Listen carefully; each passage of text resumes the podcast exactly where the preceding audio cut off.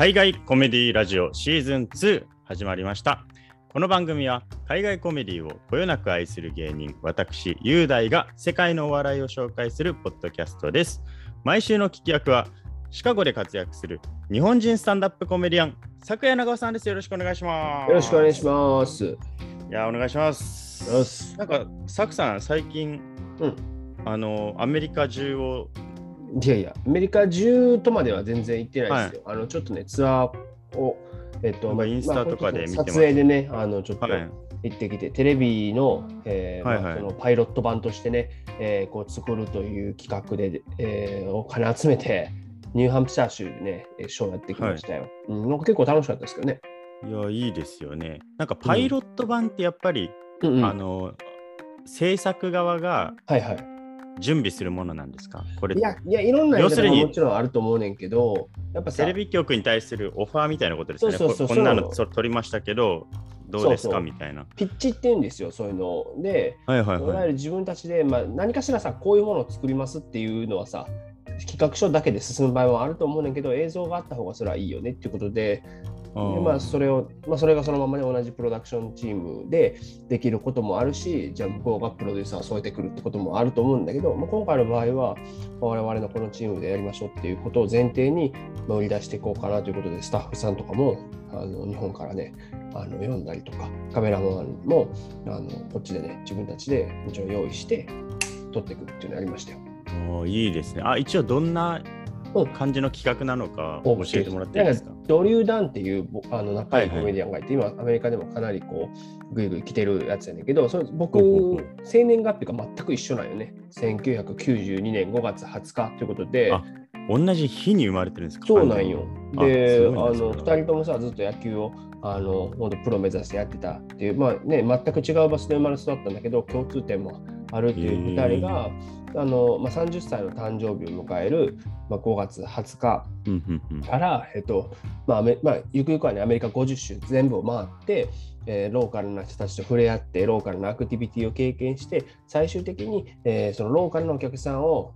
現地のショーで笑かやってみやって笑かすという。それじゃあ最終的にさ、アメリカ全土を笑かすことができるという、えーまあ、壮大な、ね、企画でございます。まあ、いろんな現地のアクティビティをね、うんあのき体験めちゃくちゃ面白う。そうですね。あのね、楽しかった、1週間ずっとロケしてたけど、ええ感じやったよなん現地に行って、ちょっと滞在したからこそ、その現地でできるネタみたいなのがあそうるじゃないうですか。そそう、そこでみんなであの一軒家泊まって、でみんなで、うんうんうんこうネタた書いてるとことかも撮ってくれてるし、ななんつうんだろうね、その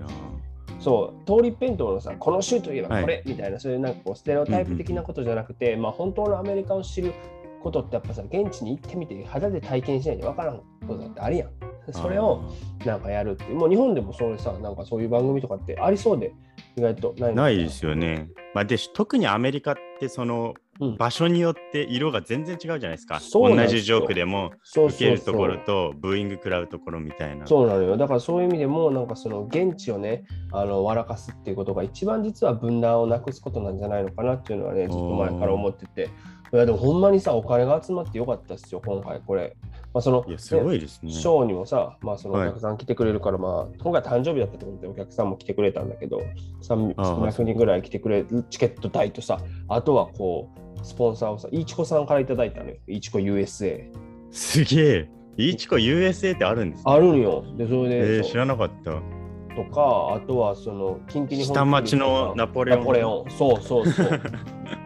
そうでも大分ねああとあと何ですか？あとはあの近畿日本ツーリストさんから今回はあのすごいチケットとかをね手配していただいてありがたいよね。そういうのがあってなんかできてんねんなっていうのはね改めてね感じましたね。うん。ぜひなんかテレビできたらいいですね。いやなると僕は信じてんだけどね。あのあとはもうこっちの編集とあとはそのピッチのね、あの手数とかもきっと関わってくんやろうなと思いながらこれが企画はめちゃくちゃ面白いから。いや、これやめて、ほね通らんかったら僕の内容がめっちゃ思んなかったみたいになあるやん確かにね。に。なんか問題点がそこしかなくなるから言わない方がいいです。でもまあね、あの皆さんのおかげでなんとかできましたといういね。や、いいですね。えーちょっと楽しみにしておきます。ありがとうございます。はい、えー今回ですね、うんえー毎回このラジオでは、えーコメディアンを一人紹介してるんですけど、ねうんあのカット・ウィリアムズの予定だったんですけど、はいはいはいはい。ちょっとどうしても僕先にこのうん海外コメディラジオっていうその海外のコメディアンを紹介してる番組としてうんうん。ちょっと扱っておきたいネットフリックスのはい。ショーがありまして、なるほど。えーそれがですね、うんえー本当最近ですここ1週間前ぐらいに配信されたうん。えーホールはいスタンドアップの偉大な先達たちっていうタイトルなんですけど、うんうんうん。えっと、これが、えー今、ネットフリックスで見れるので、まずぜひ見てほしいんですけど、まずうんうん簡単にどういうショーかっていうと、うんザ・ホールっていう、うんうん。今回そのショショーの、んシショーっていうあの漢字の方のショー、うん。アワードの方ですね、うんうんうん。ができて、で、今はいないいないんですけど、今はなき偉大なスタンダップコメディアンたちを、はいはいはい。もう一度称えましょうっていうショーでうん。偉人たちを紹介するんですけどそはいはの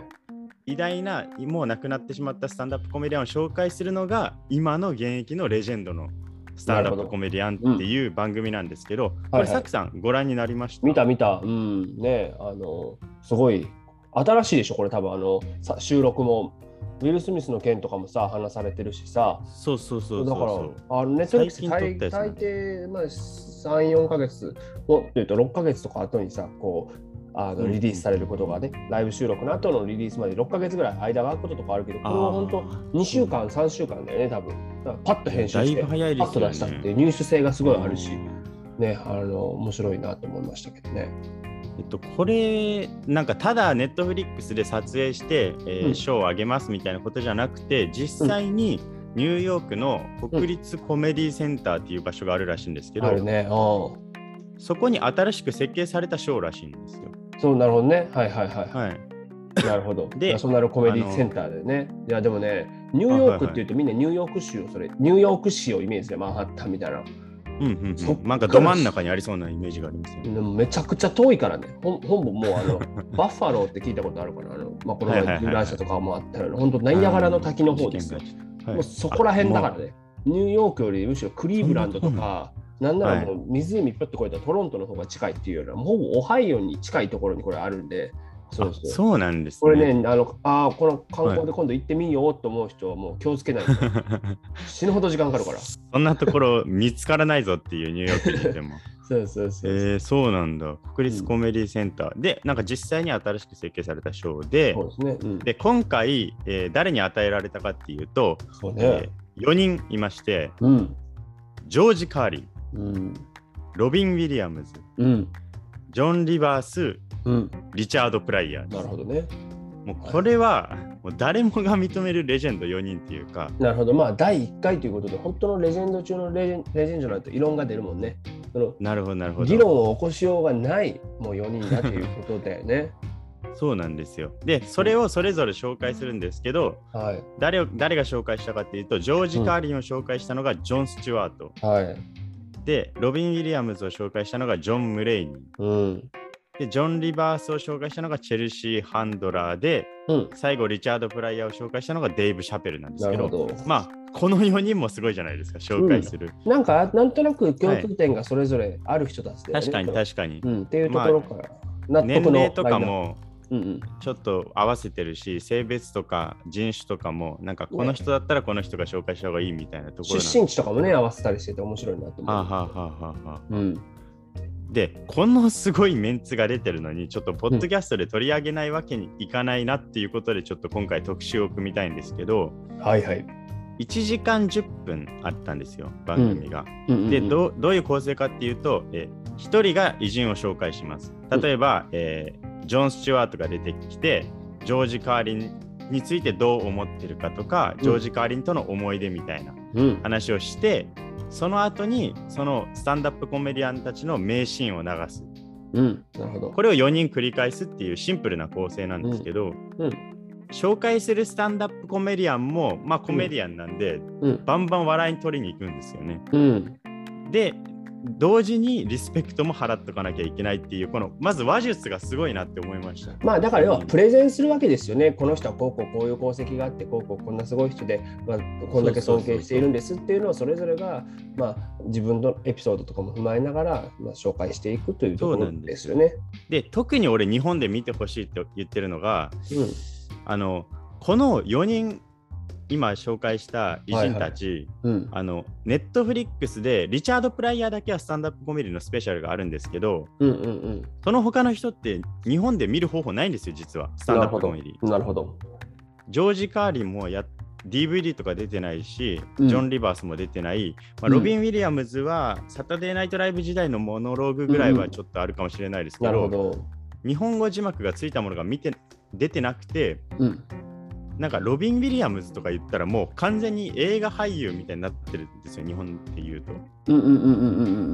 だけど、スタンダップコメディでこれだけすごかったんだよっていうことが分かるっていうか、なるほど、なるほど。はい。だからぜひね、この4人、しかもその名シーンも、まあ、ちゃんとコメディアンたちがや多分選んでるから、はいはいは外れがないっていうか、い。なるほど、なるほど。だからぜひちょっと本当どうしても見てくれっていう、まずこの海外コメディラジオとかを見る、聞く前にもう本当は見といてほしいぐらいの4人なんですよね。なるほど。もうだからその、はいもう一番初めのもう入門だよね。スタンダップコメディとはっていうところをね、あの一番体現してくれる4人なのかなという思うんですけど。そうなんです。あともう一個が、うん4人のバランスがすごくいいって思ったのが、ジョージ・カーリンって、まあ、ウーマンラッシュアワーの村本さんとかも尊敬してるように、うんものすごく政治的な話題で切り込んでいった人じゃないですか。はいはいは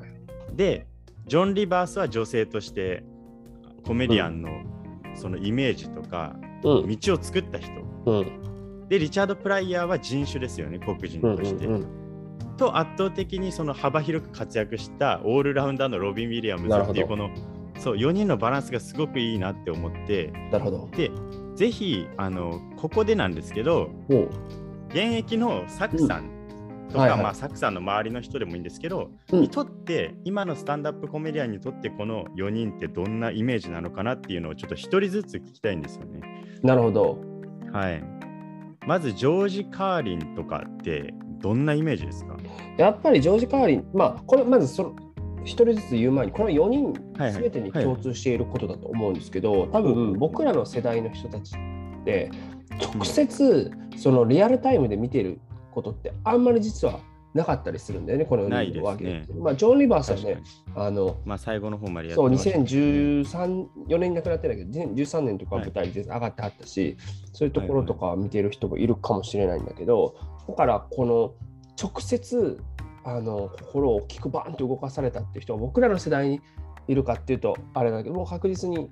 みんなレジェンドとしては認識しているし彼らに影響を受けた人たちに影響を大きく受けてきたコメディアンっていうのも多くいるので、まあ、なるほど。そういう意味での、えー影響はあるしレジェンドとしての、えー敬意というのはみんな払っていると思うんだけどまずジョージ・カーリンに関してはですよはい。やっぱり1972年のテレビで言えないな7つの言葉ねあったじゃないですか。出ました。はい。あれで逮捕されて、やっぱりこう、なんて言うんだろうね、本当にこう、言論で戦うという姿勢を見せて、現在の割とこの攻撃的なスタンダップコメディっていうものの礎を築いた人というふうにやっぱり言っていいと思うんですよ。なるほど、なるほど。だからそういう意味で、まあ、レニー・ブルースまで遡らなくとも、よりそれを身近にあのお茶の間に広げてくれた功労者という印象はみんな持ってると思うし、で確かに。そう彼その、うんはい。ジョージ・カーリンとレニー・ブルースの決定的な違いって、うん、売れたか売れてないかだと思うんですよ。そうなんですよね。ジョージ・カーリンはあれだけそのレニー・ブルースと違ってあレニー・ブルースと一緒のように攻め込んだこと言ってたんですけど、うんあのテレビでも全員を笑かせれてたっていうところがやっぱりすごいなそう。だからなんかポップにした人なんだろうなっていう僕の確かに。中での評価ですね。はいもちろんその理論と分析とかあのものすごいものがあるしあのうんものすごく勤勉だったってエピソードがねジョン・スチュワートによってあの披露されてましたからやっぱりあ納得だなというかなんかこうつ常にしかもこう晩年まで舞台に立ち続けてうん。芸っていうのをアップデートし続けた人だなっていうのを僕は感じていて。ほうほうほう。で晩年の舞台なんてあのもう本当自分のスタイルを、まあ、基本の軸は変えなかったけどなんかどんどんどんどん新しい話題も取り入れてネタにしていったしテンポ感とかも変えていったし、あのねこの「ザ・ホールの中でもね昔の作品と晩年の作品っていうのが両方出てくるから分かると思うんだけど結構話し方とかリズムとかも変えてるんだよね現代の喋り方に。うん、だから、はいあの初めの方割とこの間の取り方とかもすごくこうなんて言うんだろうねあの顔顔芸も含めてそういうものを出しながら喋っていった人だったけど本当にどんどんどんどん喋りを先鋭化させていったっていう、えー人だからやっぱりこのハードワーキングだったんだろうなっていうのはずっと感じるよね。晩年の方がテンポ早いですもんね。なん早い。し、うん、なんか晩年になればなるほどむしろ稽古量を感じるというか、あっていうのは確かに確かにうんあ、若い人に負けてなかったもんな、全然。っていうねのはあるかなとは思いますね。だからやっぱり彼は、なんといってもこう哲学者だなという気もわかります。するよね。そんな感じします。ただのコメディアンじゃなくなってましたよね、完全に。そうそうそう。だから、ね、だからどはい。うん、ジョン・スチュワートも彼のことが恋しいよっていうふうに言うんじゃなくて、I miss his voice っていうふうに、彼の声と声かが。意見っていう意味合いになるのかもしれないけど、はいそれをね、あの印象的に言っていたっていうのが僕は思思いましたけどね。なんかこれだけあの日本で全然知られてないのにもかかわらず、なんか名言集とかはあったりするんですよ。そうそうそうう。そうそう。だから多分彼のそのコメディアン以上に超えた存在として多分日本でも知ってる人いるんじゃないのかなっていうん、そうですよね。だかはいらそれはそういう、まあ、すっごい貧しい言い方をしてしまうとご意見番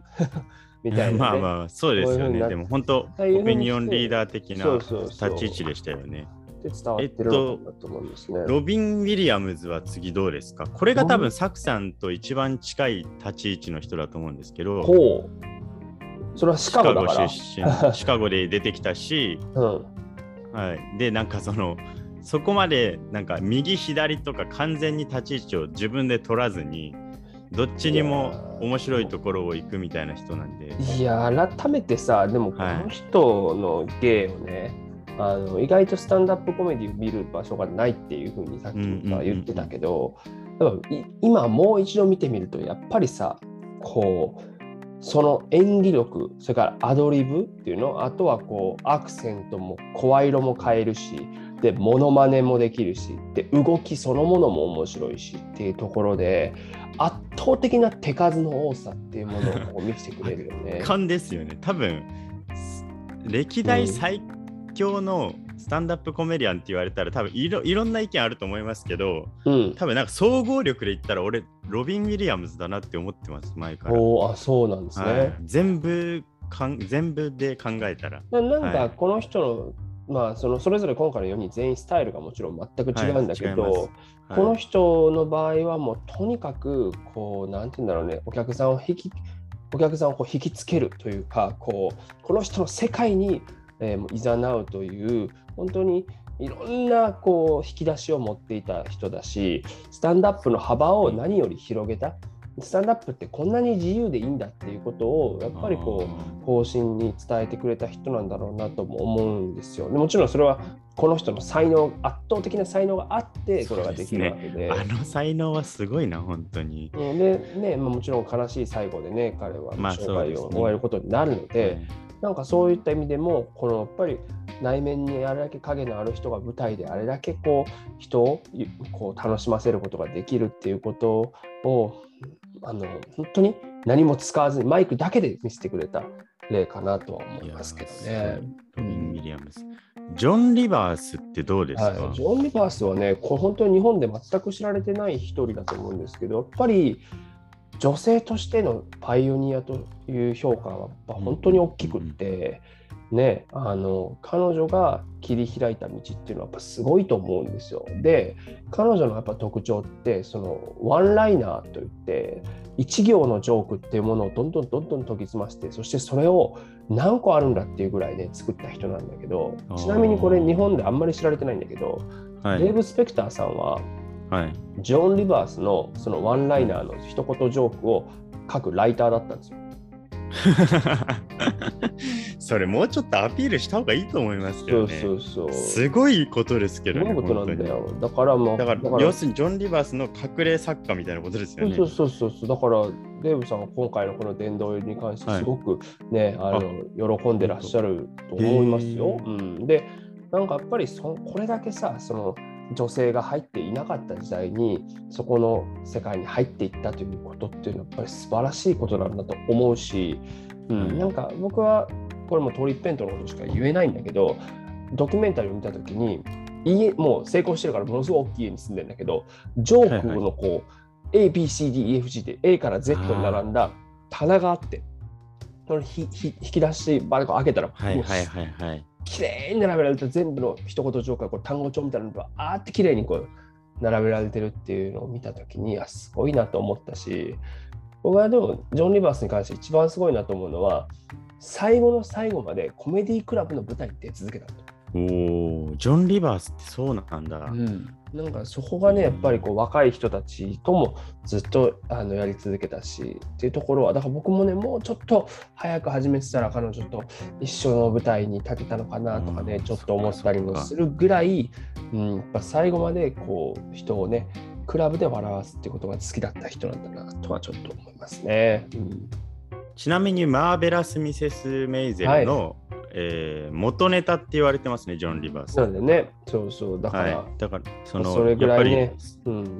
パイオニアですよね。女性としてあんだけなんか下ネタでも戦っていけるみたいなところそうがそうそう。はい。そうなんだよね。だからそこは。堂々としてたし。思うね。だから同じく女性でまあ、そのパイオニアと言われてるのが、ウピー・ゴールドバーグなんだよね。で、なるほど。ウピー・ゴールドバーグももちろん、まあ、ちょっと時代はもうちょっと後にはなるんだけど、ただ影響力とかを考えると、やっぱりすごいものを持ってたんだろうなと思うけど、まだご存命ですから。そうですね。勝手に偉人扱いだからここでまだホールに、まあ、生きはい生きていらっしゃる間に入る人もいるだろうけど、今後ね、時代としては。でもまあ今回のこの4人の中だとそういうふうになるのかなと思うし、それこそルーキー・ゴールドバーグとか完全に日本だと映画の人ですもんね、天そうなんで心ラブソングすよ。は。。だけど、それこそロビン・ウィリアムスとさ、コミックリリースって言ったそう番組とかでずっとこうやってたりとかして、やっぱりスタンダップコメディアンとしての顔っていうものがこっちとよく知られているし、まあ、最近ちょっと。炎上しましたけど、ね、えああ、ユダヤ系ーのそうそう、ホロホロコースト発言でちょっと炎上しましたけど、まあそういうとこも、まあ、まだやってらっしゃるとね。コミックリリーフの話ですけど、うんうんうん。あのビリー・クリスタルと3人でやってたやつとか、ロビン・ウィリアムズってよく考えたらあのドナルド・トランプを最初にその成金的なネタにしたそうそうそう最初の人の一人でもあるかなって思うんですよね。そうだよね。ペリエ飲んでるだけでしょっていうね。あれもそうそうとチャリティそうそうーね、兼ねてるもん。うんチャリティーなんですけど、ああいう不動産王でお金持ってるのに全然チャリティーしないドナルド・トランプに対して、そうそうそうお前のことだよっていうことを言ったっていうのとかって、今考えたらなんか昔のジョークって気が全くしないっていうか、そうなんですよね。だから、まあ、トランプ大統領というのが誕生する前に、はいえーまあ、自ら命を絶ってしまっているということでね、それもそっかそっか。そううんちょうどあのそうですよね。だから、そこもね、複雑ですけどね。うん最後はリチャード・プライヤーだったんですけど、はい。リチャード・プライヤーに関してはどうですかね、多分ね、この4人の中だと、やっぱり現段階でも、そのリスペクトを口にする、直接的なリスペクトを口にするコメディアンがやっぱり一番多いなとは思うね。特にお POC と呼ばれる、はいあのパーソン・オブ・カラー、有色人種、まあ、非白人のコメディアンたちの間で、やっぱりこのレジェンドとしてあ認識されているし、本当にこうな直接的な影響をまだ語る人が多いのはリチャード・プライヤーなのかえな。ー、そうなんだ。うんだからプライヤー。ね、サタデーナイトライブとかにも出てるから、そうなんですよね。実はジョン・ベルーシとかと侍のコントやってたりとかしてそうそうそう。たんで、ねだからあんまりこう直接的にさ見てる人ってす結構な世代だと思うんですよ。リアルタイムの人を見てる人って。スタンダップコメディとか特にですけど、うんなんかだいぶ前の人って感じしますけどね、そんないるんですね、やっぱ直接的影響。ねでもやっぱりその黒人コメディアンとしてメインストリームに行った確実にまあ先駆者と言えると思うから、うんうんうんだねそのまあ功績っていうのは大きいよね。リチャード・プライ。ぜひ、あの、ネットフリックスにリチャード・プライヤーのスタンダップコメディショーは1時間のスペシャルあるんで、そうですよね。いやだぜひから見てください。もう汗だくになりながら、ひねどいことばっかり言ってけ言ってるけど大爆笑。ね。芸が細かいさの目線とか、はい。上下の切り方とか、今見てもねあすごく技術力が高い人だなと思うしまあ、今回のこの「ザ・ホールドも、まあ、ネタバレになっちゃうけど言ってたのは、ね、あの俺より面白い人が出てきてないっていうことが一番の問題だっていうふうに言ってたし。いやすごいあれを言えるってすごいですよね。うん。うん、いや本当にねそれはあるしあとやっぱこの4人に共通してるのはやっぱさ当時のジョニー・カーソンという存在が大きかったんだよね確かにっていうところはあって。間違いない。ジョニー・カーソンショーっていうまあ夜のねそのまあうん、トゥナイトショーねトーク番組から、えーコメディアンたちが全国区になっていくという本当一夜にして人生変わるということって起こっていたっていうのがもう本当にね分かるというかジョン・リバースなんてまさにそうだけどそういうのを本当にねこうその番組に出るっていうのが今と違っていろんなさ TikTok で有名になったらじゃあね、ブッキングされるとかそういういろんな道のりがあったけどやっぱそこっていうのをみんなが目指してみんなクラブでこのしのぎを削ってたんだと思うとやっぱりなんか今とはまた全然違った環境だっただろうしそれだけに女性であるとかその黒人であるっていうことがすごく難しい時代だったんだろうなっていうのを感じさせてくれますよね。なるほど。ジョニー・カーソンに認められたらうん、一流みたいな時代がありましたもんね。うん、確実にあったんで、今はその影響力って弱くなってるんですかね。あのデビッド・レターマンはまだ、うん。もうやめちゃってますけど、デビッド・レターマンの時とかも、レターマンが笑ってたら、このコメディアンはみたいな時ってあったじゃないですか。うん、でも、だからね、はい。あの本当にいろんな道のりがあるから、その有有名になったいりわゆる売れるというのに対して。なる、ほど。うん、だってね、デジタルの、うんそれこそ SNS で人気のコメディアンがブッキングされることだって、まれではないし、うん、とかなるほど。。そうだね、僕の友人、それこそこのネットフリックス・イザ・ジョーク・フェスティバルでも出てましたけど、アンクル・ロジャーだって一夜にというよりは、ネット、ね、ネットの中でじわじわじわじわ大きくなっていって、それで今やもうスターじゃないですか。そういう。大きくなり方もあるし、そういう今ね、コルベアのショーとかに出て、バーンとこう、火がつくこともあるし、それで火がつかないこともあるし、だから本当面白いなと思って。いやー、厳しいですね。でもよくやるなって思いますけどね、ああいうなんか、そのスタンダップコメディアンを呼びましたっていうことでゲストで出てきて、うんスタンダップコメディを実際に披露するっていうか、ジョークを含めて。うんいやー、笑い取れるとは到底思えないんですけど、そこを超えた人が多分、レジェンドになっていくんですかね。まあね、だからやっぱり人にこう、めまあ、はいそういう番組がマイクの存在になってくれて、声がより多くの人に届いていくっていう。ね、もちろん僕ら劇場でマイクは使うんだけど、そのテレビで本当のマイクというか、本当にあのアメリカ中に届ける、えー声となってね、あの各各世紀のようになっていくっていうことが、今の時代よりももっともっともっと色濃かった時代のこの4人、その中でのジョニー・カーソンのショーっていうのはやっぱり大きかったんだろうなっていうのは今回改めて感じましたね。うん4人ともジョニー・カーソン映ってたような気がする、確かに言われてみれば。だから、ジョニー・カーソンもね、スタンダップコメディアンという立場ではないけど、確実にこういうコメディ界における大大大功労者ですし、今、ジョニー・カーソンコメディフェスティバルっていうのを実はあのネブラスカでやってるんですけど、あそれにそうなんですか。毎回やっぱり、あのはいグレートアメリカンコメディフェスティバルっていうフェスティバルで、彼の遺族とかが、あの遺族というか、まあご家族ね、あのこういろんな、えー主催をしてくれて、移動とかあの宿泊とか全部こうやってくれたりとかしながらやるフェスティバルがあって、それこそね、あのドリューも出てたし、すごい今、大きくなるコメディアンはみんな出てたりするんで。あそうなんですね。アドリューっていうのは、あサクさんと一緒に回ってる。そうそうそうそうそう。はいはいはい、オープニングで話した人ですね。そうなんです。すごいな。紹介したあの4人のコメディアンもすごく良くて、あの、うん。偉人を紹介した4人のコメディアンなんですけど、うんうんうんジョン・スチュワートとかの俺言葉とかすごく良かったなっていうか、ロビン・ウィリアムズを表現するときに、なんかあのジョージ・カーリンかな？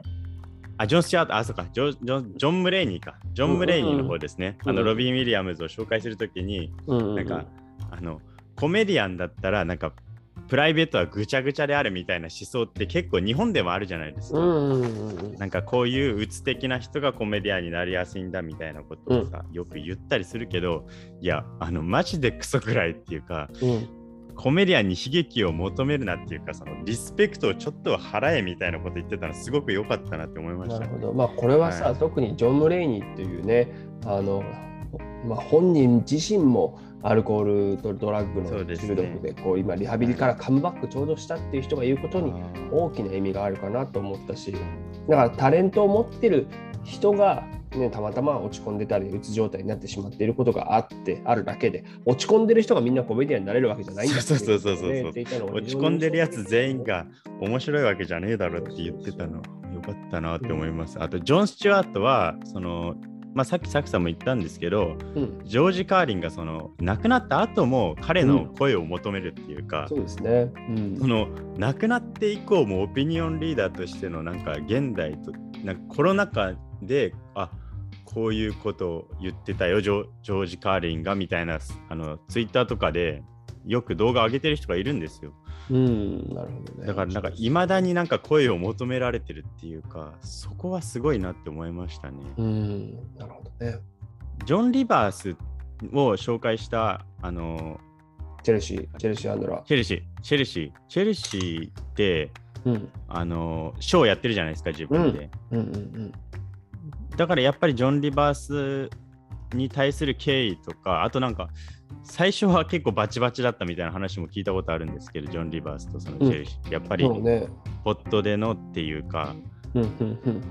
でそこって実はなんかあのゆコメディアンとはいえライバルっていうか新人に対してって難しいんですかねデイブ・シャペルもうん、あの最初は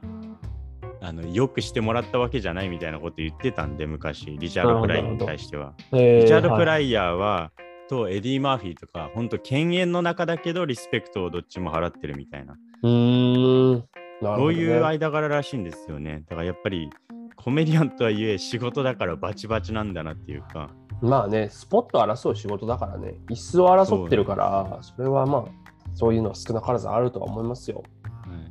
はいあとデイブ・シャペルがあの、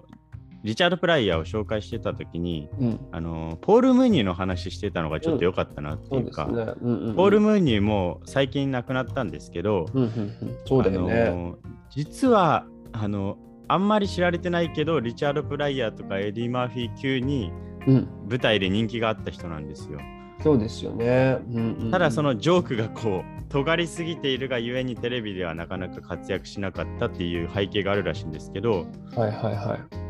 い。ちなみにあの玉代大月さん日本でスタンダップコメディアンで初めて多分ブレイクした人だと思うんですけど、うん、がスタンダップコメディアンになろうと思ったきっかけはポール・ムーニーのジョークを聞いた時らしい。へえはい、あ玉代さんって、あの、サム・ケニソンと付き合ってたんだよね、確かに。そうそうそうそうそう。ほらサムケニソンととんでもない人ですよね。でも結構ね、いや、これ、はい本当に、なんていうの、偏見とかじゃなくですよ。今まはでい日本の方々、あのコメディアンの数だけで言ったら、い日本でね、あの日本出身で、えーまあ、アメリカ、イギリス含めていろんなところでスタンダップコメディアンの方いろいろ会ってきましたけど、結構ね、女性の方が多いんですよ。で、その本当にね、80%ぐらい今までお会いした人たちの理由は、彼氏がコメディアンだったとか、彼氏に誘われてコメディをやろうっていう。人が多いね、まあ、旦那さん含めて。だからあそういう入り口があるんだっていうのをね改めて感じるから玉井さんの例は全然なんていうの珍しいとかわけではない。うんそそこも含めてあのパイオニア日本のあなるほど、なるほど。うんそっかそっかそっか。へえ。いや、逆にあんま男性でねそのはい。確かに。か彼女とかあの奥さんがあのコメディアンでそこから引っ張られてやるようになりましたっていうのは聞いたことがあんまりないからでもそこがね、だってもうそこもジョン・リバースがさ、そこの垣根はさ、く崩してくれたというか、ね、女性のコメディアンがどんどんどんどんもっともっと増えて入っていけるような環境を作ってくれてるから、そこもね、なんかこう男性もそういう経路で入ってくる人っていうのがこれから増えてくるかもしれないよねと思いますけどね。逆のパターンがどんどんこれからの時代は出てくるかもしれないってことですね。だへね。ーあと、俺一番良かったのが、ここ、うん実は俺が好きだったのは、この4人のところじゃなくて一番好きだったのは、あのー最近亡くなったコメディアンをちょっと追悼しようかっていうばはいはいパートがあったんですよね。うん。うんはい。個人的に俺これが一番良かったなって思ってて、えっと、そうですね。最近亡くなった、えーギルバート・ゴッドフリード、うん。本当最近紹介しましたね、スタンダップ、うん。あ海外コメディラジオで。うん。あと、ノーム・マクドナルド、うん。とルイア・アンダーソンとボブ・サゲットなんですけど、でこのその亡くなった4人を追悼しようということでこの4人を紹介することであの舞台に上がったのがうん。一番この4人と仲が良かったジェフ・ロスっていうコメディアンなんですけど、うんうん。このジェフ・ロスは海外コメディラジオでなんと紹介してるんですよ。ね、すごいね。結構前に。うんうん。そんなに多分ジェフ・ロスって誰って全員がなってた時ぐらいに紹介してたんで、なるほど。はい、だから俺先見の目やっいぱあや、ったなっていうですよね。ね。はい、でジェフ・ロスってそのがギルバート・ゴットフリードとノー・マクドナルドのちょっと話とかをするんですけど、うんその話がちょっとローストが入ってるっていうか、なるほど。はい、ちょっといじりも込めてで、うん亡くなった人のいじりってしかも最近だと特に難しいじゃないですか。まあでもこの人たちの関係性をね、あのお客さんたちがみんな知ってるからこそできるわけだよね。だってそれこそね、あの弔辞読むときとかもそうじゃないですか。弔辞読むときに、ね、なんでこんな死んだ死ぬんだよとか言いながらさ、こうちょっとこうはい面白いこととかを言うっていうのは、まあ、まあそんなに不謹慎なこととはされないよねとは思うけど。なるほどなるほど。で、えージェフ・ロスが紹介したんですけどあの、うん亡くなった人も海外コメディラジオで紹介した人ばっかりだからね。うんぜひこのポッドキャストを聞いてた人はそのパートを見てほしいなっていうか、そうですね。はい、てかちょっと涙なしには見れないパートのでもあったんですけど、あのジェフ・ロスがちょっと紹介してた中でギルバート・ゴットフリードが最近な亡くなった時に、うん。あの自分のショーでうんヒトラー役で出てくれってお願いした。うん。はい。で、ギルバート・ゴットフリードがヒトラー役で出てたのは、ジェフ・ロスの、これ海外コメディラジオで紹介したんですけど、うん偉人をいじるっていうショーなんですよ。うんうんうんなるで、これ、ネットフリックスで全5話ぐらいかな、見れるんで、はいはぜひお願いし、もうぜひ見てほしいんですけど、うんこれ、コメディアンたちが、あの歴史上の人物にコスプレをするんですよ。うんで、それでみんなでローストし合うっていうショーなんですね。なるほど。だから、リンカーン大統領とか、うんうんあのアンネ・フランクとかうんうんなるほど。いろんコメディアンがいろんな人に紛争してとはいえお前こういうとこあったよなみたいな、うん成人とされてる人とかもうん。そういう偉人をいじっていくっていうショーなんですけどこれのヒトラーをやったのがギルバート・ゴットフリードで、なるほど。でギルバート・ゴットフリードはあのユダヤ系なんですよねうん。ジェフ・ロスも言ってましたけどはいはいはい。でこのユダヤ系がヒトラーをやるっていうことが一番意味があるんだっていうそこで面白おかしくするのが一番のそのアウシュビッツに対する反抗っていうかナチスに対する反抗っていうか。っていう話してたんですけどこれも俺海外コメディラジオで言ったんですよ。まああね、のそれはでもみんな思うことでしょギルバート・ゴットフリードがというユダヤ系がヒトラーをやるっていうところに意味があるんだよっていうことは言ってたんでぜひこのジェフ・ロスの回で、うんジェフ・ロスって本当に学生時代にこれも前話したんですけど、学生時代に両親を2人とも亡くしてるんですよう。うん。なるほど。だからものすごく死が身近だった人でうんうんうんでもうコメディだけが支えで乗り切ってきた人なんですねなるほどね。でボブ・ホープが亡くなった時に一面の記事を見た時に、あ俺もう慰問賞に行かなきゃって言ってボブ・ホープの真似してその戦争、イラク戦争に行ってる兵士たちのところにショーをやりに行ってっていうう。そういうなんか悲劇とコメディの向き合い方がものすごく上手い人だから今回のジェフ・ロスのこのこのホールでのうん。トークも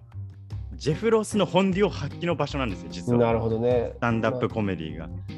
なるほど、面白いですね。はい、だからぜひあのこのジェフ・ロスのパートはどうやってその愛があるし同時にちょっといじりもできるっていうののこの微妙な具合でものすごく面白いことを言っていくっていうところが本当に素晴らしいんでぜひここが俺一番のおすすめっていうぐらい見てほしいんで。なるほど。はい。もうザ・ホールはネットフリックスが急にやってきたなっていうかもっと宣伝してくれよって思うんですけど日本でなるほど、なるほど。はい、ぜひこのポッドキャスト聞いてるような人は、ぜひあの海外コメディとかコメディアンを紹介する番組として、ぜひ押さえてほしいと思います。うん。で、サクさん的にはこのショー全体のなんか感想とかあったりします？いや、でもやっぱりさ、なんかこう、はい。まあ、すごく感動的に作られているものだし、このショーってあの、プライズの方のショーね、この。ホール・オブ・はいフェイムっていわゆる殿堂入りっていうものが、ね、今後非常にやっぱりあの我々にとっても、えー振り返るいいきっかけになっていくことになると思うし他のねコメディアンとかもどんどんどんどん毎年殿堂入りしていってそれこそロックの殿堂とかさそういうふうにね野球もそうだけどそういうふうに殿堂入りみたいになっていくと思うからそういう人たちの功績を改めて振り返ることで今の我々の置かれている状況とかを見つめ直すっていうことは非常にいいことかなとは思うよね。だからなんかあとはそのそれぞれのコメディアンたちのさプレゼンターを務めたコメディアンたちが非常にこうやっぱ敬意を払いながらというか自分のことをね普段は喋る人たちが人のことを喋るっていう時の独特の緊張感とかも伝わってきて、うんあとやっぱこの人がこんなに称えるんだみたいなそうそういう。そう凄さはありますよね。まあ、ライターがいるんだけどもちろんそこにまあまあもちろんもちろん。だけど、はい。あのまあ、そんな話をしちゃうと元も子もないしさ。あとまああとはその自分の言葉でもありますからね。そうそう。ライターが書いてても言い方ご子息が来てるじゃないですか。あ、来てましたね。あれとかがちょっとやっぱグッとくるというかね。あなんかこう。ーそれはあるけどだからまあなんて言うんだろうね。さっきも言ったけどスタンダップコメディの教科書じゃないけどあこういうものがあるんだって授業としてなんかこれをね見てそのきっかけにはねなってくれればねいいのかなとは思いますぜひ見てほしい。だ。さそれこそはい。50年前のネタだったりするわけじゃないですか？あのジョージ・カーリーなんて。確かに確かに。だからそれを直接笑えるか笑えないかってさもしかしたら分かんないね。笑えないかもしれないし、うんうん笑えなくてもいいんですよ、だって日本だってそうでしょ、50年前のネタで全部笑えるからさ、そんなことないやんか。だから間違いない。ユーモアって、それやっぱりユーモアはローカルだって僕ずーっと言ってきたけど、プラス時代も関わりがすごく大きいわけですよ。ユーモアって旬があると思うのね、その。そうですよね。だけど、それでも色あせない何かっていうのをこの4人はそれぞれ必ず持ってると思うので、それをね、ぜひぜひあの見て、自分なりに皆さんが一人一人感じてくれれば、彼らも天国で喜んでんじゃないかなと思いますけど。いやー、いいですね。あの最後に、ちょっとジョージ・カーリンなんですけど、あの最近アメリカで HBO ああ、見た見たうん。ドキュメンタリー、ジョージ・カーリンズ・アメリカン・ドリーム、うん。あれ、日本でどこもやってないんです。だかあ、そうなんや。ら俺見れてないんですよ。これ、海外コメディオタクがジョージ・カーリンズ・アメリカン・ドリーム見てなかったら、これ、もう失格じゃないですか、これ。そうね、村本さん読まなあかんよね、それこそ。で、ちょっとどっか配信してくださいっていう、本当に HBO なんで、えっとはいはいはいはいはい。UNEXT とか、あの、